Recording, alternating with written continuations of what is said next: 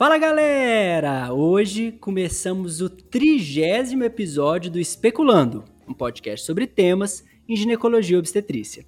Meu nome é Lucas, eu sou médico, ginecologista e obstetra aqui em Uberaba e hoje eu vou entrevistar um cara que é muito, muito famoso no Brasil, muito famoso na nossa área da ginecologia, que é um, uma pessoa que eu admiro muito, que foi meu chefe, inclusive, de uma das residências que eu comecei, que é o Pérola Byton, que depois eu acabei saindo da residência e tudo, que é o Dr. Jefferson Drezetti.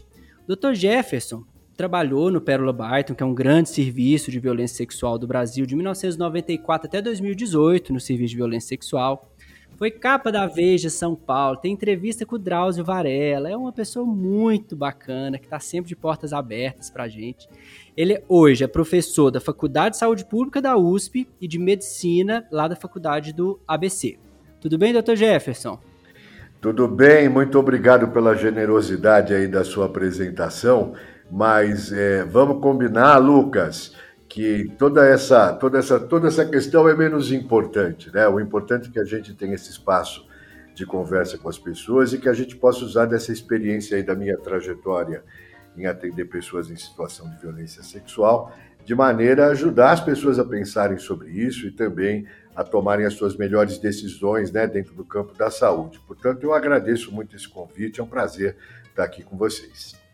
Obrigado, doutor. Então, primeiro eu prometo para os ouvintes que nós ainda vamos fazer um episódio técnico sobre quais exames pedir, quais medicamentos, etc. Mas eu queria aproveitar a experiência do doutor Jefferson para uma visão um pouco diferente sobre a violência sexual. Doutor, só para a gente nivelar nossos ouvintes, porque tem acadêmico, né, tem residente, de forma objetiva, o que, que é definido como uma violência sexual e quais as situações no Brasil que essa mulher tem direito ao aborto legal?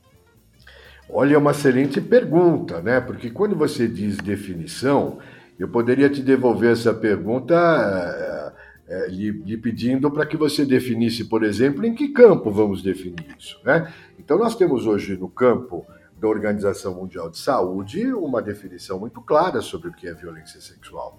Nós temos no campo dos direitos humanos também definições muito claras e diferentes do, da, da definição da Organização Mundial de Saúde. Se a gente for pensar especificamente na legislação brasileira, né, no nosso Código Penal, nós não vamos ter essa, esse termo violência sexual, mas nós vamos ter lá um capítulo sobre crimes sexuais e diferentes tipos, né?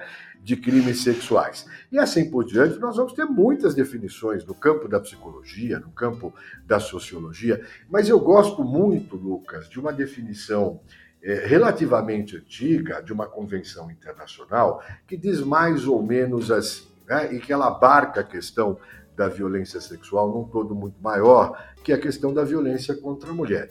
E ela diz mais ou menos isso, que a gente entende por violência contra a mulher todo ato baseado no gênero que cause dor, sofrimento ou morte, né? sofrimento físico, sofrimento psicológico, seja no campo sexual, seja em qualquer campo, que ocorra dentro, dentro da esfera pública, tanto quanto possa ocorrer dentro dos espaços né, do mundo privado. Eu gosto muito desse conceito, é, porque ele trata de uma questão fundamental para os profissionais de saúde entenderem, que é a questão do gênero.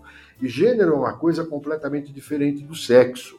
Né? Enquanto o sexo biológico, né, masculino e feminino, dá uma dimensão exatamente biológica né, de homens e de mulheres, como, como seres, seres humanos diferentes, quando a gente fala em gênero masculino e feminino, Lucas, nós estamos falando de alguma coisa diferente. Nós estamos falando de uma dimensão social e cultural, né, diferente e desigual para o sexo masculino e feminino, que historicamente, ao longo de séculos e séculos de civilização, colocaram as mulheres numa situação é, muito de, de, subserviência, numa situação subalterna aos homens, de forma a serem controladas, né? Em todos os campos, inclusive dentro do campo sexual e dentro do campo reprodutivo.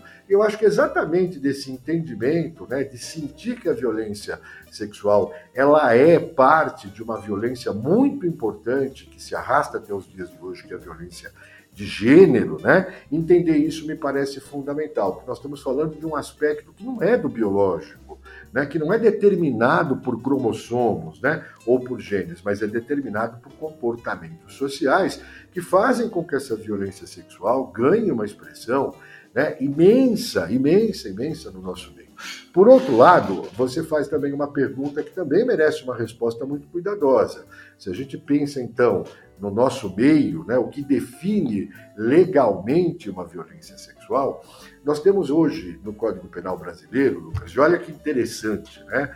Só a partir do ano de 2009 nós tivemos uma reforma, né, uma modificação no nosso Código Penal que transformou os crimes sexuais, que até 2009 não eram crimes contra o ser humano, né? até 2009 os crimes sexuais eram classificados no nosso Código Penal como crimes contra o costume ou contra os bons costumes da sociedade, só em 2009 que nós passamos a ter os crimes sexuais né, tipificados como crimes contra a dignidade, contra a liberdade sexual. Então você veja como é difícil lidar com essa situação. E no Código Penal hoje nós temos dois crimes que são duas é, situações que são claramente tipificadas e que na maioria das vezes é aquilo que quem nos escuta, o estudante de medicina, o profissional de saúde, o médico residente, é, na maioria das vezes é uma dessas duas situações que eles vão encontrar.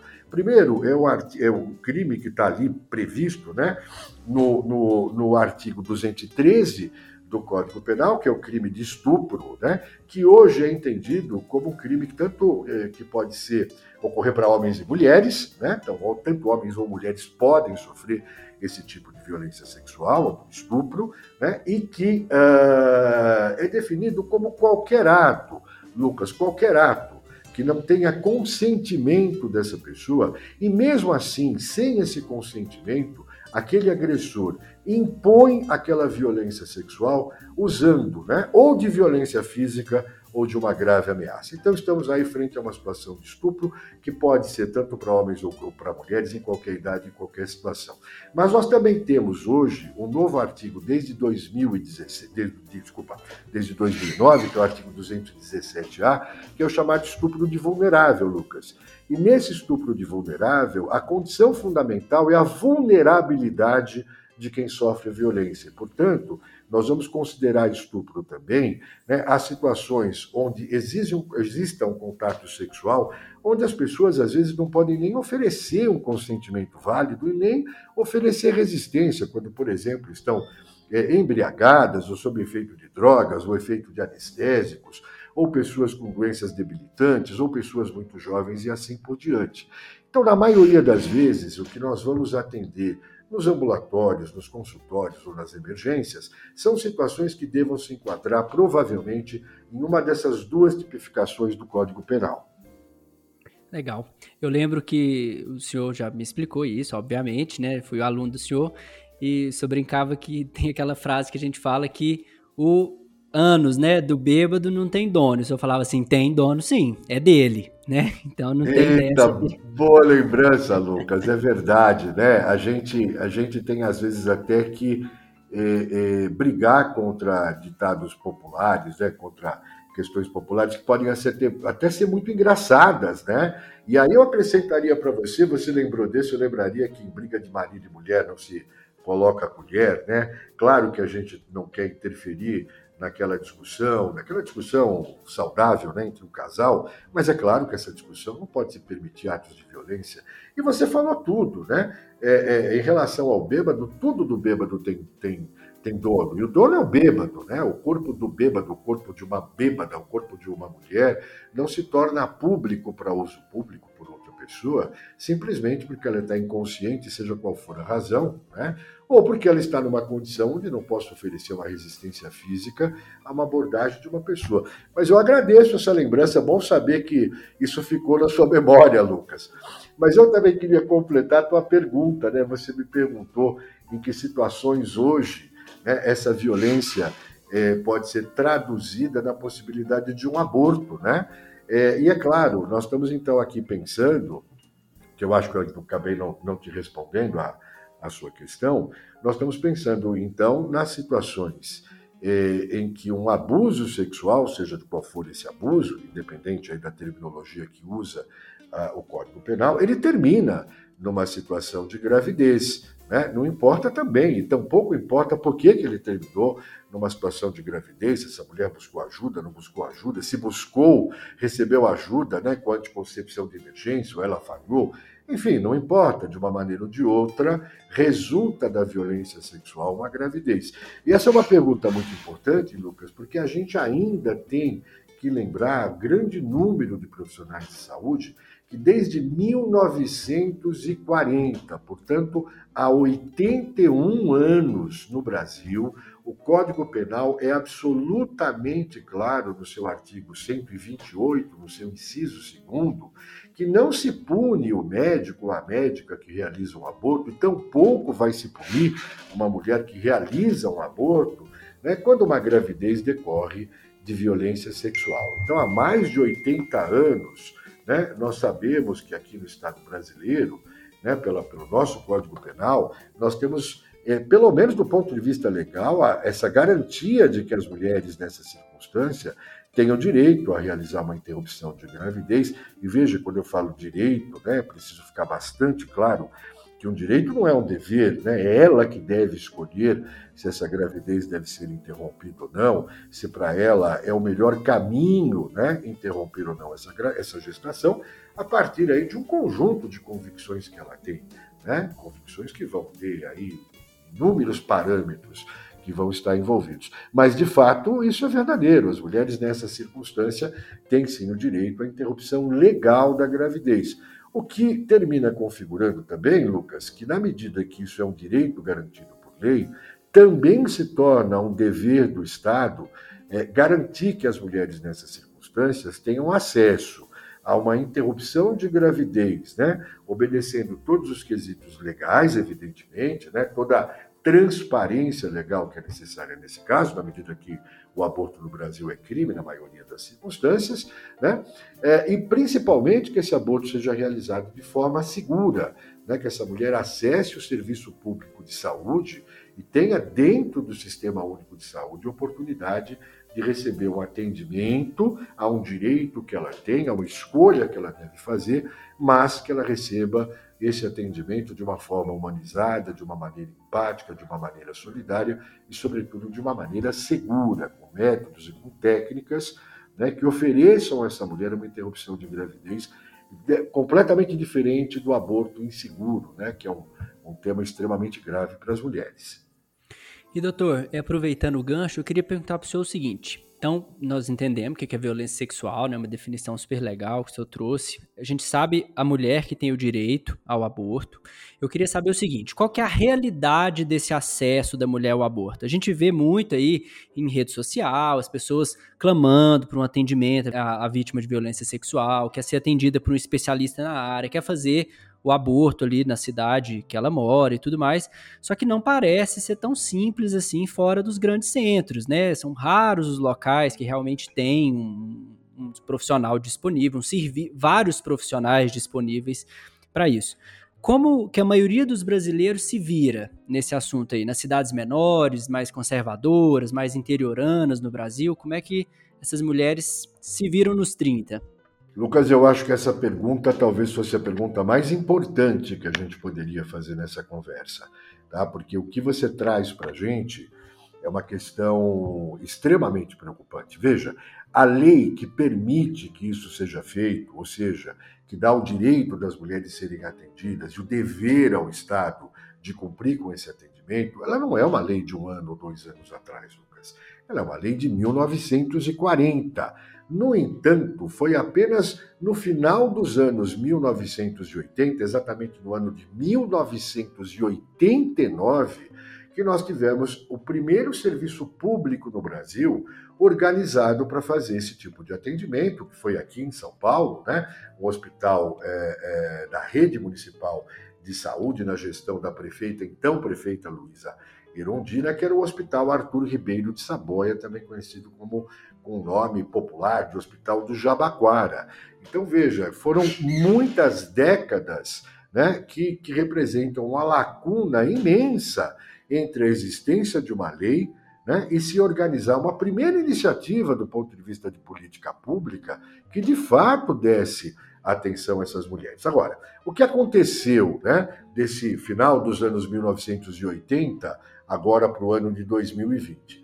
É, é inegável que no Brasil nós tivemos um crescimento muito grande da discussão desse tema né, e de iniciativas, e foram muitas as iniciativas e de vários setores diferentes, para que se pudesse implantar e implementar serviços de saúde dentro do campo da saúde pública que pudessem atender as mulheres nessa circunstância. De forma se a gente comparar né, os anos 1970 ao que nós temos hoje, nós tivemos uma movimentação positiva muito expressiva. Né? Hoje nós temos muitos serviços do Brasil que oferecem garantem esse tipo de atendimento. Mas, Lucas, Evidentemente, sua pergunta é clara, né? Sua pergunta é uma provocação absolutamente pertinente.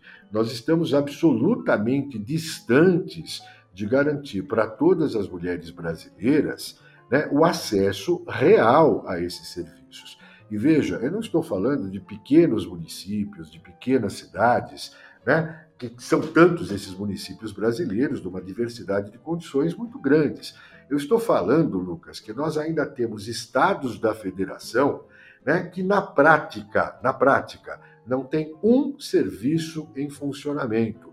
E se uma mulher precisar interromper uma gestação, ela terá que se deslocar para outro estado vizinho, ou às vezes para um estado muito distante, como por exemplo aqui para São Paulo, para ter o seu direito enquanto cidadã atendido. E veja, não é que os serviços deveriam ou não deveriam escolher se querem ou não querem fazer. Né? É uma obrigação do Serviço Público de Saúde, de forma que eu entendo que após 81 anos de espera das mulheres de serem respeitadas do ponto de vista dos seus direitos humanos, respeitadas do ponto de vista legal, é injustificável que ainda nós tenhamos tanta dificuldade de acesso. É claro, Lucas, eu não serei aqui infantil, não serei pueril em dizer que, na medida que a gente tome consciência disso, em um ano ou dois, tudo está resolvido. Claro que isso é um processo que demora tempo, mas é um processo que ainda corre muito lentamente e que a gente tem poupado de uma maneira, é, é, eu entendo uma maneira incorreta, nós temos poupado os gestores de saúde dessa responsabilidade. No Brasil, ainda os gestores da saúde, sejam eles municipais ou estaduais, eles ainda escolhem se querem ou não querem fazer o cumprimento dessa lei sem que absolutamente sejam incomodados. Eu acrescentaria, Lucas, para uma, uma tristeza muito grande minha, que isso se expande né, para o campo da universidade. Hoje nós temos universidades em que os seus professores titulares, os seus regentes, né, que são exatamente as pessoas que deveriam estar formando os novos médicos para fazerem esse tipo de atendimento, ainda causam uma obstrução enorme a esse tipo de atendimento. Né? Professores titulares ou chefes né, de serviços que decidem se vai ou não vai existir esse tipo de atendimento. Então, a realidade das mulheres brasileiras ainda está extremamente distante da gente poder dizer que elas têm tido é, esse direito garantido e respeitado. Né? É, eu sei que você hoje está num ambiente onde esse, essa garantia e esse direito tem sido respeitado, isso para mim é um, é um orgulho, isso enche, enche de esperança né, que outros serviços e outras universidades é, sigam esse exemplo. Mas, de fato, Lucas, é, é, triste dizer que grande parte das mulheres brasileiras, e particularmente as mulheres mais pobres, elas ainda estão absolutamente abandonadas pelos serviços públicos de saúde, a sua própria sorte, sem que lhes seja garantida a oportunidade de receber aquilo que nós falamos, um atendimento humanizado, seguro. E veja, quando eu digo esse atendimento, eu não acho que todos aqueles que nos escutam né, estarão dispostos a prestar esse tipo de atendimento, até porque muitos daqueles que nos escutam possam ter né, o que a gente chama de objeção de consciência por motivo religioso, filosófico, de qualquer outra natureza. E isso tem que ser respeitado, evidentemente, mas o Estado não pode alegar essa objeção de consciência. Né? Uma instituição, uma universidade, um hospital, não pode alegar objeção de consciência que é um instrumento absolutamente é, é, individual, humano, próprio de cada pessoa. Né? Não há como estabelecer uma objeção de consciência institucional ou coletiva. Então, no Brasil, a gente ainda enfrenta esse tipo de situação. Os hospitais decidem, os gestores decidem, os professores decidem que lei irão ou não irão cumprir. E, nesse caso, as mulheres têm sido fortemente prejudicadas, né? de uma maneira muito amarga, eu entendo, têm sido prejudicadas por essa falta de atendimento, Lucas. Legal, eu, o senhor foi falando e eu lembrei de quando eu fui passar no estágio, né, de violência sexual, quando eu era R1 com o senhor. E aí, o senhor veio com essa história da objeção e tudo mais, se eu tinha alguma objeção, e eu brinquei com o senhor, né? Eu falei assim, não, me, me convence que é meu papel fazer isso. E o senhor falou assim, de quem que é a obrigação de cuidar dessas mulheres? É do juiz, é do médico, é do padeiro? Aí eu falei, não, acho que é, acho, acho que é do médico, né? Acho que o médico é um dos, um dos profissionais que tem que estar à frente. Aí o senhor falou assim, e dentre os médicos, você acha que é o cardiologista, que é o anestesista ou que é o ginecologista?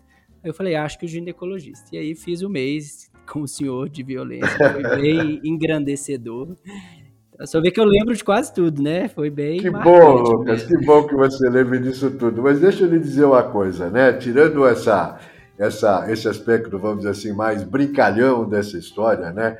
Eu acho que ele tem uma verdade sim, né, Lucas? É, é muito intrigante para mim que uma pessoa escolha fazer a ginecologia, fazer obstetrícia, mas ela não queira tratar de temas que são dos temas mais graves e mais agudos das mulheres. É interessante você ter uma pessoa disposta a fazer ginecologia, mas querer fechar os olhos sobre o aborto, sobre a mortalidade materna, sobre as infecções sexualmente transmissíveis, sobre o feminicídio, sobre a violência, né? que é uma, uma, uma questão dramática, dramática para as mulheres brasileiras. Depois podemos falar aí dos nossos números, que são números aterrorizantes que nós temos, né, Lucas? Então é muito estranho. Mas eu até entendo, né? Eu entendo tudo isso. O que eu não entendo é que uma pessoa queira estar dentro do serviço público por opção, porque no Brasil não existe né, um, um dever de você participar, nem que seja transitoriamente ou temporariamente, né, que você preste serviço público temporariamente, como em alguns países existe. No Brasil, você busca uh, participar de uma universidade, né, ou de uma, de uma unidade básica de saúde, ou de um hospital público, seja ele federal, municipal estadual, por concurso. E esse concurso você faz se você deseja fazê-lo, se você não deseja, você simplesmente não faz, não é? Né? Mas a pessoa resolve prestar um concurso público, mas ela não quer cumprir as políticas públicas de saúde, né? Então eu entendo é, perfeitamente essa, essa possibilidade da objeção de consciência como algo que tem que ser respeitado. Mas eu não entendo né, que a pessoa queira ser objetor de consciência, né, expressar essa objeção de consciência dentro do serviço público, quando ela optou por fazer, né, por cumprir esses deveres e essas políticas públicas de saúde. Mas de fato é isso, o ginecologista é a pessoa que está mais próxima das mulheres nessas circunstâncias, não é o único médico, não é o único profissional, né? Nós temos aí uma grande quantidade de pessoas numa equipe interdisciplinar necessárias para cuidar adequadamente dessas mulheres, mas o ginecologista tem um papel fundamental, né? E essa, essa questão de, de eh, convidar o médico residente, o médico que tem a possibilidade ou não de passar nesse estágio, de decidir se ele quer ou não prestar o atendimento de aborto legal, é alguma coisa que eu acho que está de acordo, né? Afinal de contas, ele não está ali como um médico que prestou o concurso. Ele está ali em fase de formação e eu acho muito importante que os médicos em formação tenham essa oportunidade. Ao mesmo tempo, Lucas, eu queria te dizer uma coisa, quem nos escuta. Minha experiência desses tantos anos, né, quase 25 anos, né, cuidando do serviço de violência sexual e aborto legal do Hospital Pérola Byington, nos últimos anos, né, a cada 10 residentes que, né, que nós tínhamos que receber a cada ano, é, nove residentes estavam dispostos a participar desse tipo de atendimento, nove residentes estavam dispostos a receber capacitação para realizar um aborto de maneira legal e de maneira segura, né? de forma que o hospital teve a oportunidade de formar, entre muitos residentes, você, né, Lucas? E aí, um ou outro residente tem ali uma perspectiva pessoal muito particular, normalmente são perspectivas religiosas, né, que não queiram participar desse tipo de processo, que eles são absolutamente respeitados. Mas eu acho importante deixar essa dimensão para quem nos ouve. Né, que a maioria dos médicos residentes hoje, né, ao contrário dos médicos da minha geração, da ginecologia e obstetrícia, eles têm uma percepção da gravidade dessa circunstância e da sua responsabilidade, que uma boa parte da minha geração não tinha e ainda não tem. Né? Portanto, eh, investir nos médicos mais jovens, na sua formação, no seu preparo, na sua capacitação, dando o máximo de informação né, eh, a respeito de como realizar todos esses procedimentos adequadamente, eu entendo que é uma maneira de modificar no futuro a situação dramática que essas mulheres vivem, Lucas. Muito interessante. Doutor, eu quero trazer um, um, problema prático né, que existe para me contar quais são as formas de resolvê-lo. Então, a gente tem, por exemplo, uma mulher que foi vítima de violência sexual e ela consegue chegar até o local né, que pode realmente atendê-la com a interrupção da gestação com mais de 22 semanas. Então ela passou, ela chegou com 24 semanas no hospital que pode fazer a interrupção da gestação. Ainda é possível que seja feita essa interrupção? Como é que funciona essa parte quando sai, entre aspas, né, da janela de possibilidade?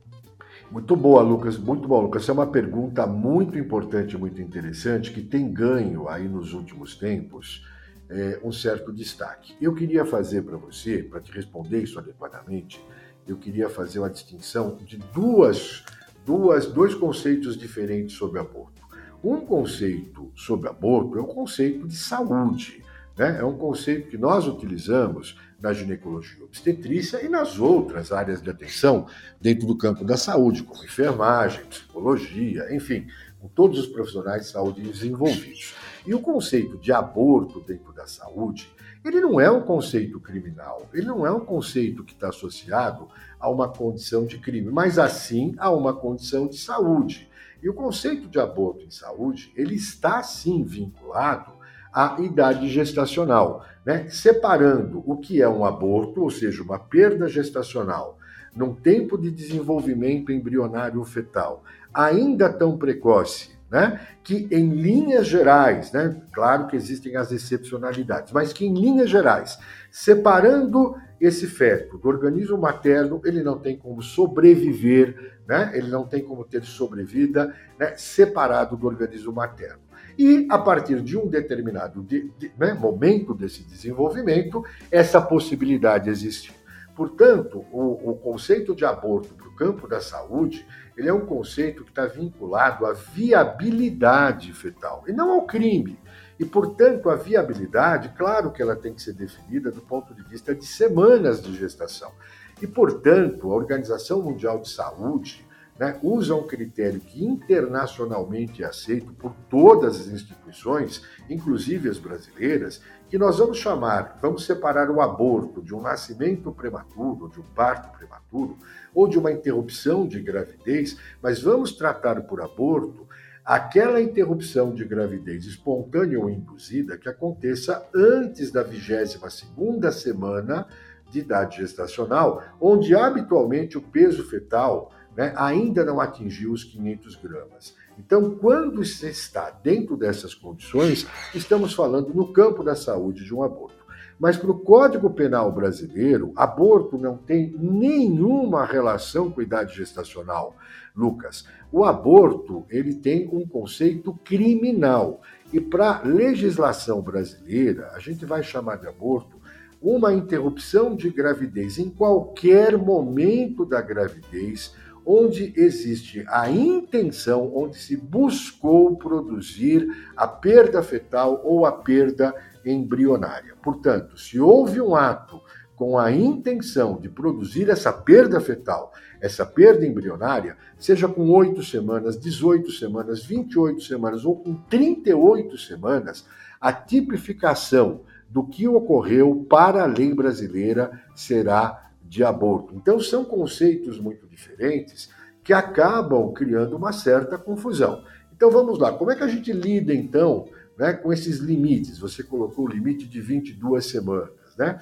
Bom, hoje, a maioria dos serviços brasileiros não realiza o aborto, vamos dizer, em período tardio, realiza o aborto precoce, que é o aborto realizado até 12 semanas, Lucas. Uma boa parte dos serviços de aborto legal hoje né, termina colocando como um limite das suas possibilidades técnicas, administrativas, protocolares, não importa qual seja a definição, limita o aborto até a 12 semana. Há serviços até que limitam a 10 semanas aqui no Brasil, não vou evidentemente citá-los, e outros serviços mais bem organizados, mais bem estruturados, terminam limitando o aborto até a 22 semana, em função exatamente dessa definição que está dentro do campo da saúde. Mas veja, Lucas, isso é alguma coisa que tem que ser relativizada em determinadas circunstâncias. Por exemplo, no caso de risco de morte, existe algum sentido em se colocar um limite para a idade gestacional, Lucas?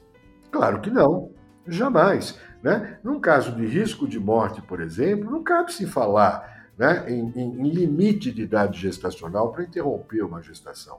E a gente vê esse dilema, há poucos anos nós tivemos aí um caso que ganhou grande repercussão, porque uma, uma, uma, jovem aí de 12 anos tinha ali 23 semanas ou 22 semanas e um pouco mais. Ela tinha uma gravidez por violência sexual, mas ela também tinha uma situação de risco de morte em manter essa gestação, né? E nós ficamos discutindo isso como se isso fosse alguma coisa que tivesse valor, né? Outra coisa, quando nós utilizamos esse limite de 22 semanas, uma estimativa de peso de 500 gramas, Veja, não é que com 22 semanas não há viabilidade e com 23, com mais uma semana, a viabilidade está posta. É claro que não, não é uma semana que faz essa diferença. Nós estamos traçando aí um limite de orientação, né, que é um limite da melhor possibilidade que nós temos hoje, de, de uma maneira arrazoada de distinguir as coisas. Não quer dizer né, que nesses limites a gente não possa ultrapassá-lo em certa medida, um pouco mais ou um pouco menos, se uma situação assim o determina.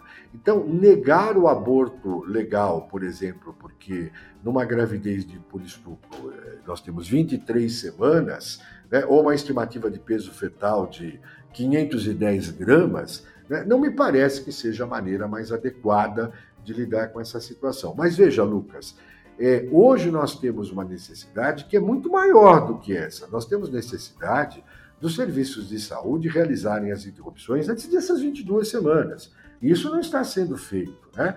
Então, às vezes, a gente se prende a discussões que me parecem, é, não, não, estou dizendo que sejam menos importantes, é claro que não, né? mas nem são as situações mais frequentes, e nós deixamos de fazer o atendimento daquilo que é a, a, da maneira mais óbvia né, a nossa responsabilidade. Mas essa questão não deve ser tratada com esse rigor, ela deve ser bastante bem ponderada. Agora, é diferente da gente propor interromper uma gestação na 39 semana, né, Lucas? É completamente diferente. Qualquer intervenção que a gente faça na, na 39 semana, se não houver, por exemplo, uma injeção de KCL prévia, resultará num nascimento, inclusive de termo.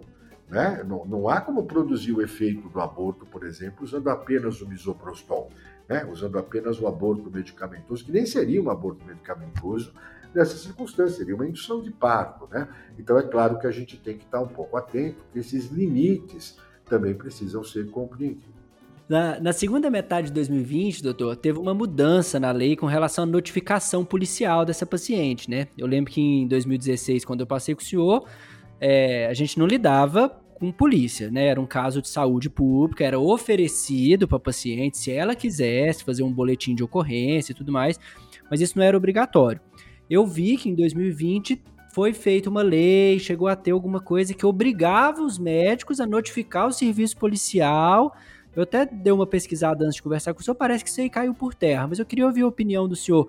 Se o senhor viveu isso, como é que foi viver isso, essa mudança, se isso foi colocado em prática aí no serviço que o senhor trabalha, e o que, que o senhor acha dessa uh, policialização do negócio? Vamos, perfeito, Lucas. Vamos lá. Quando a gente está frente a uma situação de violência sexual, a gente tem alguns deveres legais. Eu não estou falando dos nossos deveres profissionais e éticos, eu estou falando de deveres legais, né? coisas que a lei nos obriga a fazer. Uma das coisas que nós estamos obrigados a fazer, Lucas, acho que sempre bom lembrar, é que todo caso de violência sexual contra crianças e adolescentes, e aqui eu vou usar o parâmetro do Estatuto da Criança e do Adolescente, que vai determinar né, o final da adolescência com a chegada dos 18 anos, ou seja, todos aqueles que têm menos de 18 anos sofrendo uma violência sexual, nós temos o dever legal de comunicar, não é denunciar, não é nada disso, é uma comunicação ao conselho tutelar daquela residência daquela criança ou daquele adolescente, para que o conselho tutelar tome as medidas aí cabíveis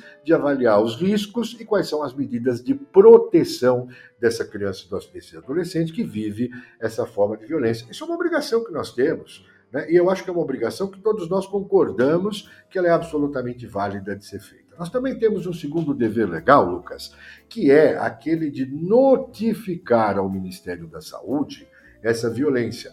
Novamente, não é nem comunicar, nem denunciar, é de notificar por meio do SINAM, né, que é uma, uma ficha própria para isso, né, para você notificar acidentes e violências, e é uma lei. Nós estamos né, é, fazendo um cumprimento de lei quando a gente notifica ao Ministério da Saúde. Mas veja, essa notificação do Ministério da Saúde não representa uma quebra de sigilo, porque esses dados que vão para o Ministério da Saúde, eles estão indo para se computar, para se construir né, um cenário dessa violência no país e até para ajudar né, o, o, o, executivo brasileiro a propor políticas públicas de saúde diferenciadas para lugares diferenciados desse país.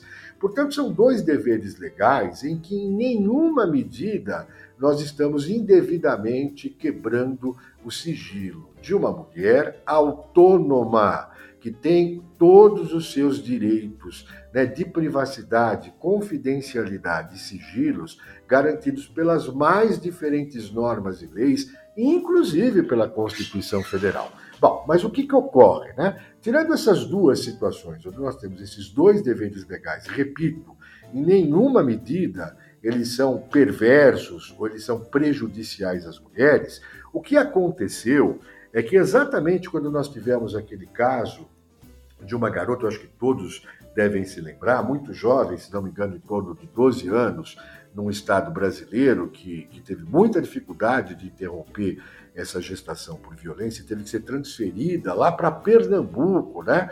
Para o serviço de um amigo muito querido, que é o professor Olímpio, né, para conseguir receber esse tipo de atendimento. É, olha que interessante, né? Quando isso tudo é, é, ocorreu, ou a partir disso tudo, houve uma repercussão tão grande né, que eu imaginava, Lucas, que naquele momento, pelo tamanho da repercussão e da gravidade daquele caso, e das medidas que precisaram ser tomadas, né, que o Ministério da Saúde fosse trazer uma, uma nova iniciativa que tornasse tudo mais fácil, que tornasse tudo mais simples, que tornasse tudo mais claro para que os médicos pudessem apresentar né, ou pudessem oferecer um atendimento mais adequado. Mas não foi o que aconteceu. Né? Naquela época, isso não foi uma lei, né? houve ali uma iniciativa do Ministério da Saúde que foi absolutamente desastrosa, que ao invés de facilitar, né, que ao, invés de, de, de poupar as mulheres de mais constrangimento, de mais dificuldade, de mais trâmites, de mais burocracia, né? além de toda a burocracia que já existia, e gostando ou não, existe ali uma burocracia para esses atendimentos que tem que ser respeitada, né? É, o Ministério da Saúde incluiu uma série de medidas que eu classificaria não apenas como desastrosas do ponto de vista do atendimento, mas medidas que é, é, me deixaram é, absolutamente, absolutamente estarrecido né, pela falta de, de humanidade para as mulheres, inclusive né, obrigando ou pretendendo obrigar que uma mulher que fosse fazer uma interrupção de gestação né, tivesse que olhar as imagens, escutar os sons de uma ultrassonografia antes de tomar a sua decisão, que é alguma coisa que está muito mais dentro do campo de uma tortura né, ou de qualquer outra questão. Mas, enfim, foram uma série né, de, de medidas de, dessa iniciativa do Ministério da Saúde. Claro que houve uma reação imensa em relação a isso, não foram só dos serviços de saúde, foi de toda a sociedade, inclusive Defensoria Pública, né, que requereram que isso não poderia ser praticado. Né? E aí foram feitas novas edições, novas iniciativas, mas enfim, elas terminaram não vingando. E claro, existia a questão de colocar a polícia, de envolver a polícia nesses casos. Mas veja, qual é o sentido de você envolver a polícia nessa situação? Se esse aborto não é criminoso, se essa violência sexual já aconteceu, né? e se o que essa mulher está buscando é o seu direito de atenção em saúde, qual é o motivo do envolvimento da polícia nesses casos, se não claramente né, uma intenção de que essas mulheres fossem investigadas se estariam ou não né, é, é, cometendo crime de falsa alegação de um crime sexual. E aí nós voltamos a uma questão antiga, né? É, é, as mulheres são sempre tratadas como possivelmente mentirosas nessa circunstância, né? que é alguma coisa que fere todos os princípios que a gente possa imaginar. Uma, nenhuma cidadã desse país pode ser tratada como uma mentirosa até se prove em contrário. Então, isso acabou não tendo aí é, é, um caminho que, que vingasse, vamos dizer assim. Mas o que aconteceu, Lucas, é que no ano de 2019, o Congresso brasileiro aprovou uma lei, aí sim nós estamos falando de uma lei, né, que passou a obrigar, e isso entrou em vigor agora no ano de 2020, que passou a obrigar o médico ao serviço de saúde que todo caso de violência contra a mulher, estivesse essa mulher grávida ou não, né, tem essa mulher autonomia ou não, seja uma mulher de 30 anos absolutamente autônoma, né, passou a obrigar que os serviços de saúde, né, e no prazo de 24 horas, informassem a polícia dessa situação. Né? É, isso teve o veto da presidência da República, talvez uma das poucas vezes que, essa, que uma iniciativa deste executivo atual tenha concordado, né? mas ele foi derrubado pelo Congresso. Então, hoje, existe essa situação. E veja, ela não beneficia as mulheres em absolutamente nada, ou excepcionalmente beneficiaria as mulheres. Nós não estamos falando de uma mulher com deficiência intelectual, Lucas. Nós estamos falando de uma mulher, de uma, de uma mulher que por qualquer razão tenha uma doença, né, uma deficiência, uma idade tão jovem, né, ou uma condição que dependesse essa mulher de ser tutelada pelo Estado ou ser tutelado por nós médicos. É uma mulher, né? Se essa mulher tem autonomia, independência e suficiência, inclusive legal e jurídica, ela deveria ter o direito, sim, de escolher se ela vai ou não vai comunicar à polícia, se ela vai ou não vai, enfim, tomar determinadas providências que ela, e somente ela sabe qual é o melhor momento e quais são os riscos que ela corre se tomar essa providência. Né? Então, primeiro, isso muitas vezes torna mais perigoso para as mulheres que a gente faça comunicação obrigatória para a polícia do que propriamente a gente esteja oferecendo alguma proteção para essas mulheres. Além disso, Lucas, eu gostaria de lhe dar, é, lhe colocar uma situação que é muito frequente, eu vi isso muitas vezes na, na minha vida. Se uma mulher souber que ela vai ao serviço de saúde e contra a sua vontade, contra a sua permissão, esse serviço de saúde será obrigado, obrigado né, a fazer essa comunicação contra o seu desejo, contra a sua permissão, inclusive violando princípios constitucionais que as pessoas têm de sigilo, de confidencialidade, porque essa lei o que ela faz é, é, é, é ela é inconstitucional nesse sentido. Mas veja, se ela vai ao serviço e sabe que o serviço irá fazer essa, essa, essa comunicação para a polícia e ela está ameaçada de morte caso ela vá à polícia, o que essa mulher vai fazer?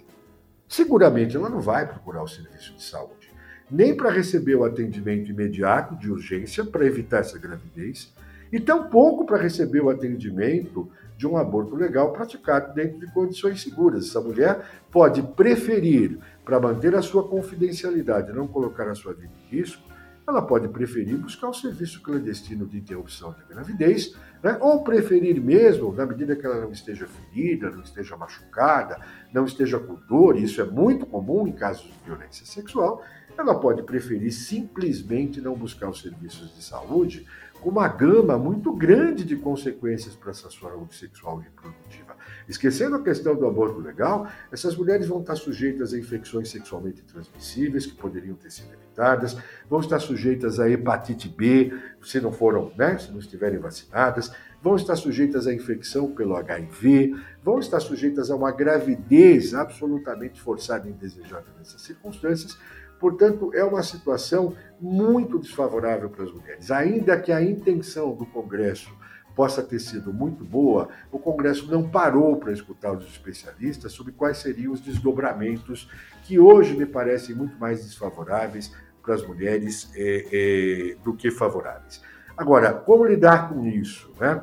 Eu só posso dizer para vocês que me escutam que nós temos que fazer o cumprimento da lei. Eu não poderia, em nenhuma hipótese, dizer para os senhores e para as senhoras que me escutam que vocês não vão cumprir a lei. Né? Há que se cumprir essa lei. O que eu posso dizer é que essa lei tem um tempo de vida curto, porque ela está sendo questionada e provavelmente essa lei é, é, não continuará em algum momento, ela terá uma análise mais apurada e ela é, não deverá ser mantida, mas cria um dilema para os profissionais de saúde enorme. Se vocês me perguntarem como eu pessoalmente hoje procedo, eu não farei essa comunicação se essa comunicação não tiver a permissão dessa mulher ou se essa comunicação colocar em risco a vida dessa mulher.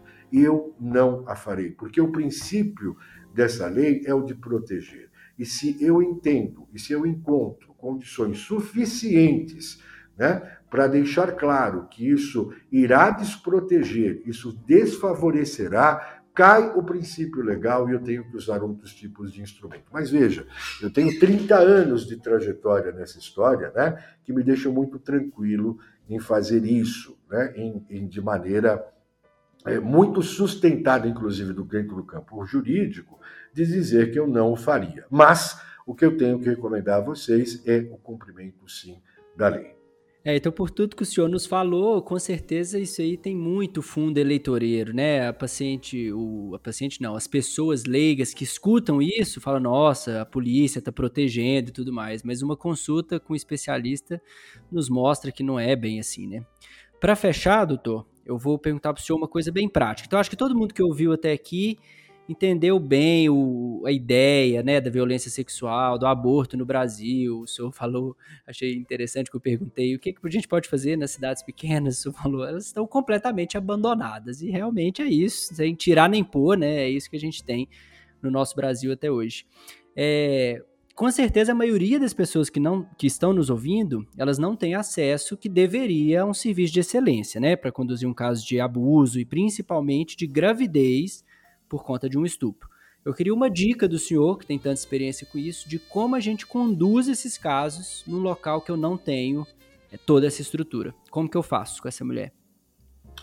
Lucas, eu tenho dois pontos para te responder aí que me parecem fundamentais.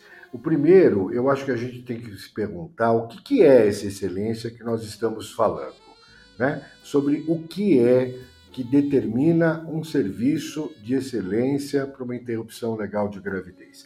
E nesse sentido, Lucas, uma, um serviço de excelência, eu acho que em primeiro lugar, para que todo mundo fique bastante tranquilo, né, com a lisura, com a transparência desse, eh, desse procedimento, nós temos extremamente bem definido hoje eh, no Estado brasileiro de quais são os documentos, os procedimentos que a gente deve cumprir para que esse procedimento de interrupção de gravidez, para que esse aborto legal seja feito de maneira a não, vamos dizer assim, violar o ordenamento jurídico brasileiro, para ele ser feito de uma maneira concreta e legal. E isso está plenamente disponível para qualquer município seja ele pequeno ou seja ele grande. Não se pede mais nem menos de um município se ele é maior ou menor. São cinco termos que a gente deve é, é, cuidadosamente né, realizar nessa etapa de procedimento, nas avaliações que estão lá muito bem postas pela normativa técnica do Ministério da Saúde, né? e por todos os documentos que hoje estão disponíveis para o Ministério da Saúde. Portanto, excelência é cumprir, antes de tudo, cumprir num país né, que tem absoluta obsessão em relação a criminalizar o aborto, ele tem sim uma maneira de se tratar dessa questão de uma maneira a não ferir os procedimentos, com garantias para que essa mulher que está fazendo esse aborto e também garantias para o profissional de saúde que ele não vai sofrer nenhuma represália por estar cumprindo o seu dever. Então, esse é o primeiro aspecto que faz um serviço de excelência. O segundo aspecto que faz um serviço de excelência né, é exatamente oferecer o aborto em condições tecnicamente seguras. Né? E essas condições tecnicamente seguras desse procedimento, independente do importantíssimo papel da psicologia, do serviço social, da nossa enfermagem, enfim, todos têm um papel muito importante nesse serviço interdisciplinar. Quem realizará esse procedimento, quem escolherá o método, né? quem dará as condições para que esse método de aborto legal seja realizado de maneira segura é o médico e a médica. E nesse sentido, eu acredito, Lucas, eu acredito de fato, de uma maneira muito genuína, que nós estamos sim formando médicos capazes de aplicar esses protocolos. Os médicos são sim capazes de realizar o esvaziamento uterino abaixo de 12 semanas de idade gestacional, ou pela tradicional dilatação e curetagem, ou o que seria o mais adequado, né, que seria aspiração intrauterina, fosse elétrica ou fosse manual, mas se não sabem, se não conhecem, se não receberam esse tipo de, de capacitação, de treinamento, a dilatação e curetagem, que já fazem em outras circunstâncias, é a mesma né, que devem ser feitos. Então, primeiro, né, o, o, a capacidade do médico de realizar um procedimento cuidadoso, né, como os nossos médicos são capazes de realizar. E no caso do aborto medicamentoso, que ele use de um bom protocolo né, para interrupção de gestação. Hoje nós temos dois protocolos um pouco diferentes, mas os dois são excelentes. Nós temos o protocolo da Federação Internacional de Ginecologia e Obstetrícia, da FIGO, né, que é um protocolo que eu mais utilizo, que eu mais recomendo, e temos o protocolo da Organização Mundial de Saúde, que tem aí uma pequena variação, que também são protocolos extremamente seguros e são protocolos muito eficientes para atenção dessas mulheres. E aqui, né, nós vamos lembrar daquilo que foi sua pergunta, né, também para os casos que têm mais de 12 semanas, né, onde habitualmente poucos médicos vão fazer uma dilatação curetagem, uma aspiração intrauterina, embora os médicos mais experientes possam fazê-lo até 14 semanas de idade gestacional. Então, veja, nós temos médicos capazes, nós temos médicos né, disponíveis nesses pequenos municípios, não nos muito pequenos, mas uma boa parte, mesmo dos municípios pequenos, temos ginecologistas e obstetras, somos capazes de ter o misoprostol, temos o material para realizar o procedimento e, portanto, é, as condições de excelência existem, Lucas. Tá? É, é, eu não acho que a ultrassonografia do meu serviço é melhor do que a dos outros serviços. Eu não acho que as enfermeiras do meu serviço são melhores que as outras enfermeiras que me escutam. Eu não acho que as nossas psicólogas, ainda que sejam muito, muito, muito experientes, sejam melhores ou possam fazer um trabalho que não sejam que, que seja pior ou que seja melhor do que as psicólogas que estão me escutando. Então, são os nossos médicos, são nossas enfermeiras, são nossos psicólogos, são nossas assistentes sociais, são sim capazes né, se tiverem interesse e respeito por essas mulheres, de oferecer um serviço de excelência. Um serviço de excelência, Lucas, não é que nós temos uma medicação diferente dos outros, um ultrassom melhor do que os outros, ou um protocolo melhor do que os outros. Nós temos tudo isso disponível a todos e é absolutamente democrático. Lucas, sabe o que faz um serviço ser um serviço de excelência? É o respeito que esse serviço tem ou não tem pela vida das mulheres. O que faz um serviço ser um serviço de excelência é ele ter a dignidade de entender que existem situações complexas que são difíceis de serem conduzidas dentro do campo da medicina, mas que elas são necessárias. Eu não imagino que, por exemplo, um ortopedista né, saia feliz de uma cirurgia, de uma amputação de um membro. Mas ele sabe que era aquela amputação era necessária. Eu não acredito que um mastologista saia feliz de uma cirurgia onde ele faz uma mastectomia radical numa mulher, né? mas ele sabe que aquela cirurgia era necessária. Como eu não acho que saia feliz um ginecologista de uma cirurgia de uma interrupção de gestação, mas ele sabe que aquilo era um direito daquela mulher, que aquilo era necessário, que aquilo era o seu dever, que aquilo era a sua responsabilidade. O delegado não poderia fazê-lo, o juiz de direito não poderia fazê-lo, ninguém poderia fazê-lo. Somos nós que podemos fazê-lo. Portanto, o que faz um serviço de excelência né, é uma palavra muito simples chamada respeito. Né? Respeitar ou não respeitar uma das situações mais difíceis, mais dramáticas e mais importantes da vida de uma mulher, né, que é não ser colocada em risco de morte né, por falta de assistência, por falta de responsabilidade, por descaso, por omissão dos serviços de saúde, mas é claro também pela nossa omissão. Então, Lucas, o que me faz acreditar que um serviço é referência não é ele ser este ou aquele serviço importante de um hospital importante. Quem é um serviço de referência é um serviço que respeita cada uma dessas mulheres nos seus direitos, nas suas demandas, nas suas dificuldades. É o serviço, Lucas, que quando recebe uma mulher né, que entra naquele serviço, é, todos, todos né, sabem que ninguém vai tratar aquela mulher como se fosse uma criminosa, uma mentirosa, até se prove o contrário. Né? Todos esses serviços de excelência são aqueles que dizem que quando uma mulher entra para o atendimento, nós estamos frente a uma mulher com grande sofrimento, que já sofreu uma violação sexual, que é uma das maiores e mais graves e mais brutais violações de direitos humanos que uma mulher pode sofrer, né? que está numa, num sofrimento enorme por essa violência, não bastasse tudo isso, não importa por qual razão, ainda tem que enfrentar uma gravidez forçada e indesejada nessas circunstâncias. Né? Eu acho que cada médico, cada médica que me escuta, cada profissional que me escuta nesse momento, deve se perguntar da maneira mais honesta possível se tem a coragem de abandonar essa mulher à própria sorte, tem coragem de virar as costas a essa mulher e abandoná-la numa circunstância como essa.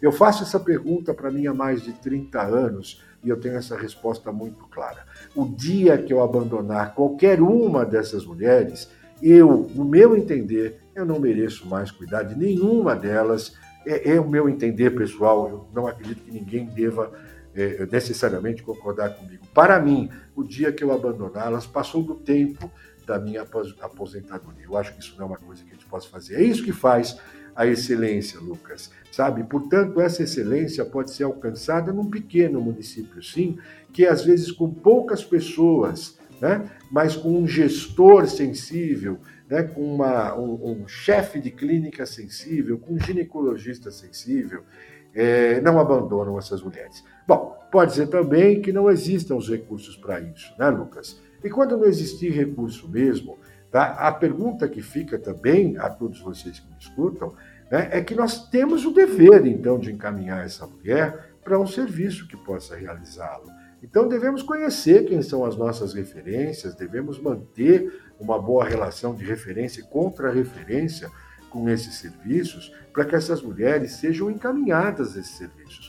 E não que recebam informação, ah, vá no hospital tal. Não, não é vá no hospital tal. É nosso dever, já que não podemos e não vamos fazê-lo, né, de, de garantir que essa mulher chegará ao serviço de referência e receberá o atendimento devido. Como é nosso dever pensar o que nos falta para prestar esse atendimento e que vergonha deveríamos ter enquanto gestores de não termos sido capazes de oferecer esse tipo de atendimento na medida que não é favor, Lucas, é dever. O gestor que não oferece esse atendimento, ele está faltando com o seu dever né? sem que absolutamente nada com ele aconteça. Então é isso que eu diria para vocês: a excelência está em vocês.